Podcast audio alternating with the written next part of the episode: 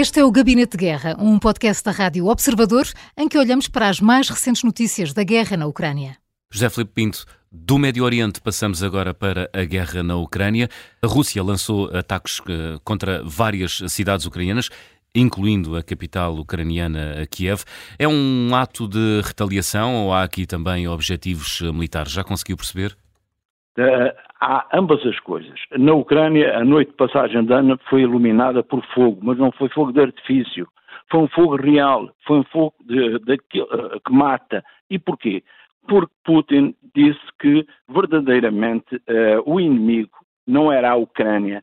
A Ucrânia estava apenas a servir os interesses do Ocidente porque o Ocidente não sabia resolver os problemas que tinha com a Rússia.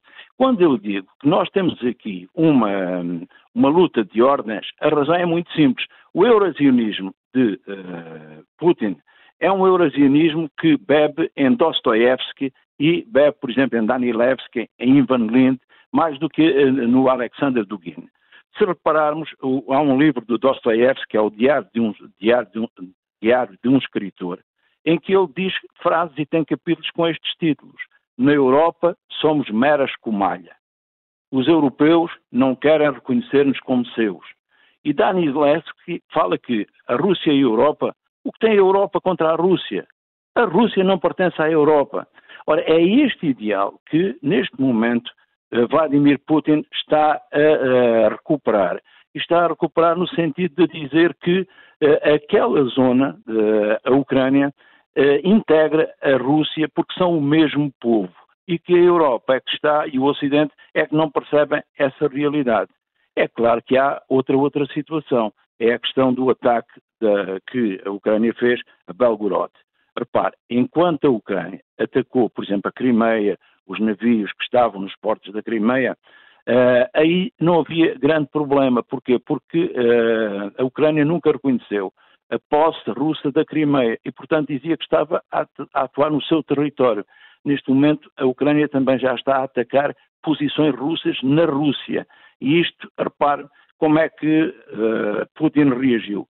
Classificou este ato como um ato terrorista e levou ao Conselho de Segurança das Nações Unidas. Isto, é, Putin, como um, um plutopopulista, tem esta facilidade, que é transformar a agressão que faz afinal, numa vitimização de que se diz uh, objeto. A Noruega, José Filipe Pinto, anunciou, entretanto, que vai eh, permitir às suas indústrias de guerra vender armas à Ucrânia. É a primeira vez que tal acontece desde 1959, uma vez que a Noruega tem esta tradição de não vender armamento a, a, a países ou a partes que estejam a participar em conflitos ativos ou em guerras civis. Que, que, conclusão se deve tirar do quebrar desta tradição? Já tínhamos assistido a algo semelhante com a Suécia e com a Finlândia, que, por serem vizinhos ou estarem muito próximos, a Finlândia mesmo tem a maior fronteira terrestre com a Rússia, por serem vizinhos da Rússia, tiveram medo de, da ordem eurasiana estar a definir a sua fronteira a Ocidente e não se contentar com a Ucrânia. Esta é a questão que se coloca uh, à Finlândia, se coloca à Suécia, que se coloca também à Polónia, aos Estados Bálticos e, evidentemente, a Noruega vai por arrastamento. O que é que isto quer dizer? Há neste momento, a nível da uh, Europa nórdica e dos Estados Bálticos, um clima de insegurança. De insegurança porquê? Porque já perceberam que Putin não é homem de palavra.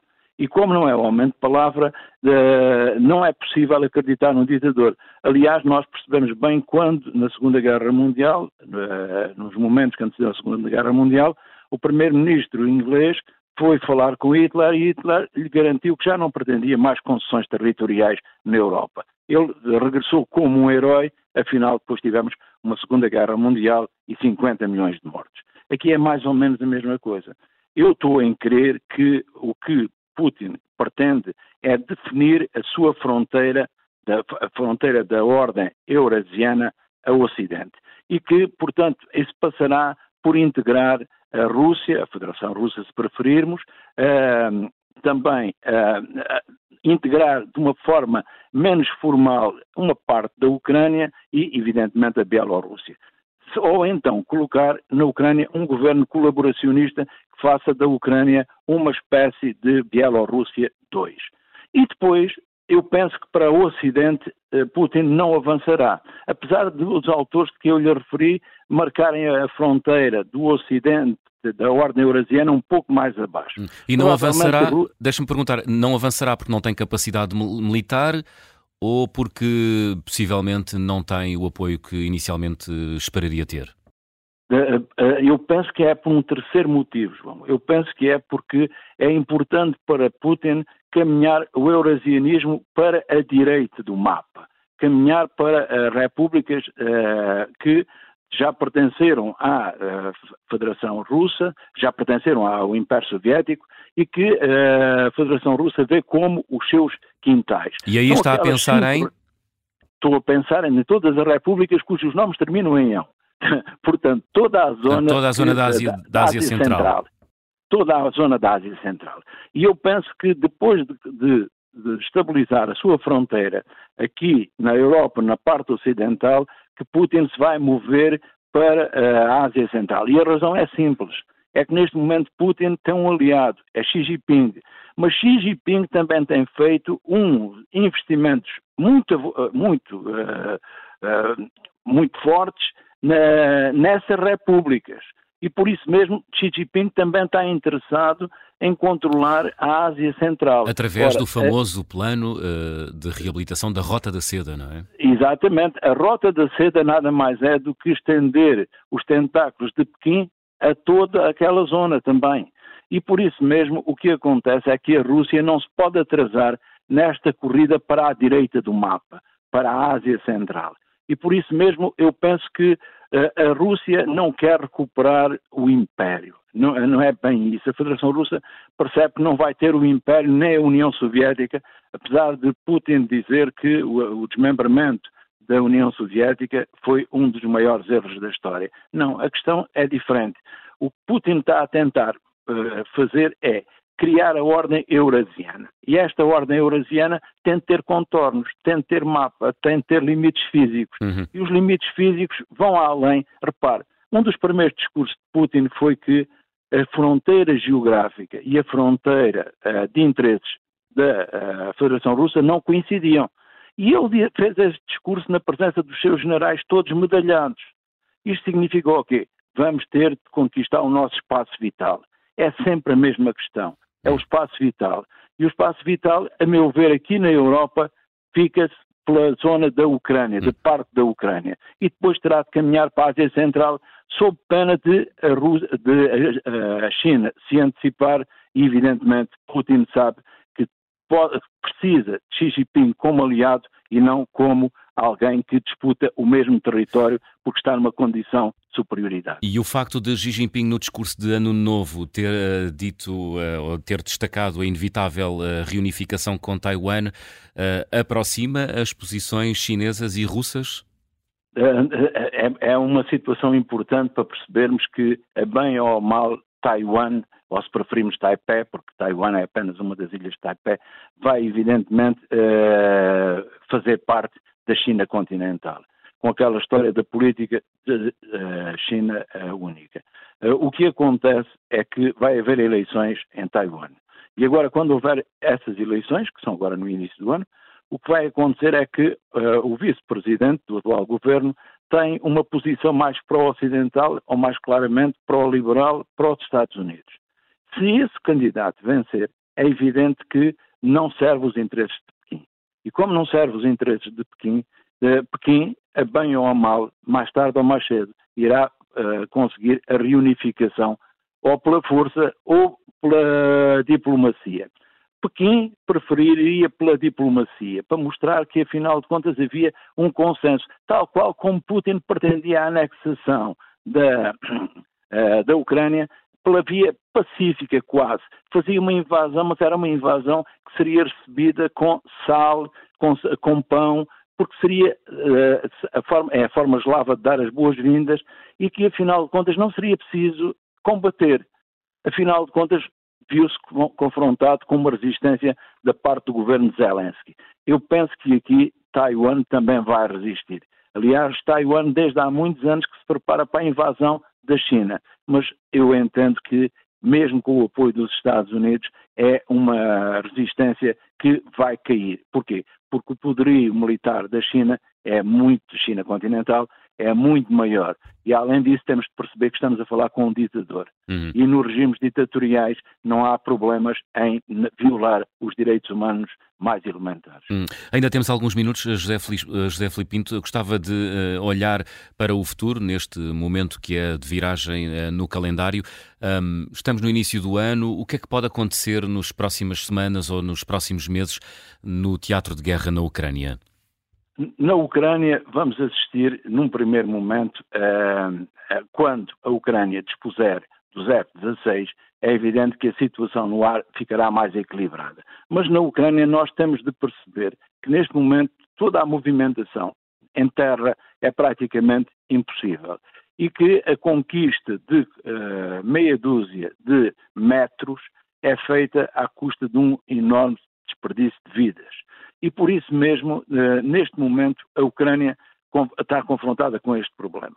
Aquilo que foi romanceado como uma contraofensiva, em que a coragem uh, ucraniana, e é grande, apoiada pelo armamento ocidental, principalmente dos Estados Unidos, faria como que uma marcha triunfal que, volta, que levaria uh, o exército russo de uh, regresso a casa, essa era uma visão romanceada que qualquer estratega militar percebia que não tinha mínimo, eh, a mínima uh, viabilidade.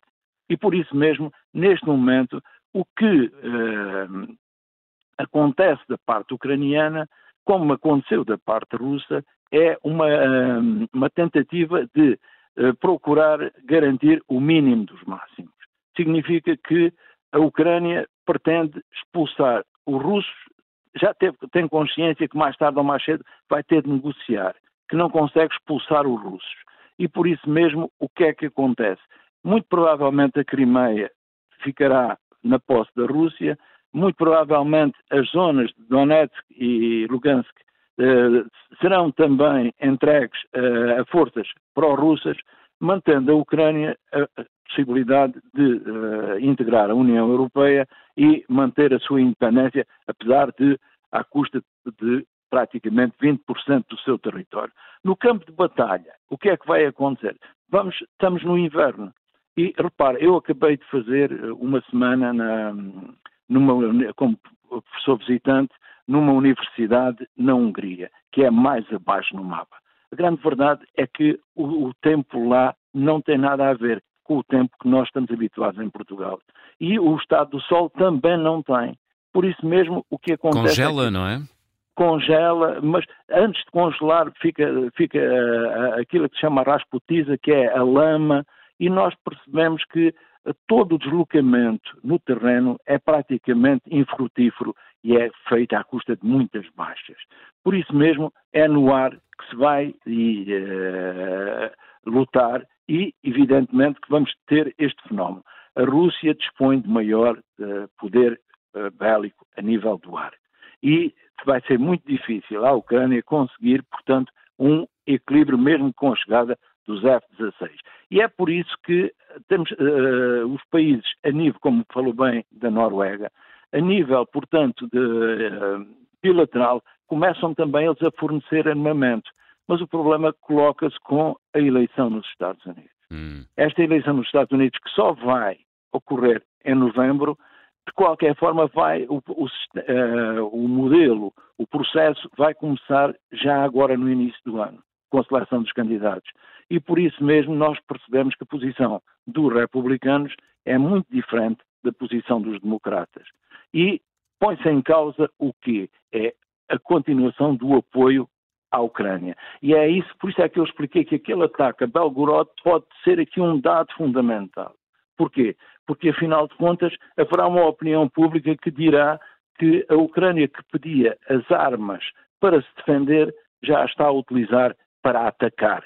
E esta, isto, a, a mudança na opinião pública, numa altura de, em que vivemos, numa época de poder diluído, hum. em que a legitimidade se perde a qualquer momento, repare como uh, as notícias de uma grande parte, que circulam numa grande parte do mundo, uh, transformaram Israel de vítima em agressor, aqui é a mesmíssima coisa. Portanto, temos de ter muito cuidado uh, em termos reais a situação está muito difícil. A Ucrânia vai ser obrigada, mais tarde ou mais cedo, a ir para a mesa das negociações e o que está a tentar é limitar as perdas. Porquê? Porque já percebeu que a contraofensiva, como foi delineada por, por Zelensky, não, e pelo seu Estado-Maior, não faz qualquer sentido, até porque começa a haver dificuldades no apetrechamento militar. Uma, as guerras, como sempre, a Rússia pode fazer uma economia de guerra. A Ucrânia não pode fazer porque não dispõe da mesma capacidade de produção de material bélico. E nesse caso, a Rússia, e, e aí será crucial o apoio dos aliados. Eh, Claro, é evidente, a Alemanha vai continuar a apoiar e já prometeu que irá apoiar mais. Porquê? Ainda é aquele espírito que eu uh, expliquei no início da dificuldade de perceber até onde é que uh, a ordem eurasiana quer definir a sua fronteira ao Ocidente.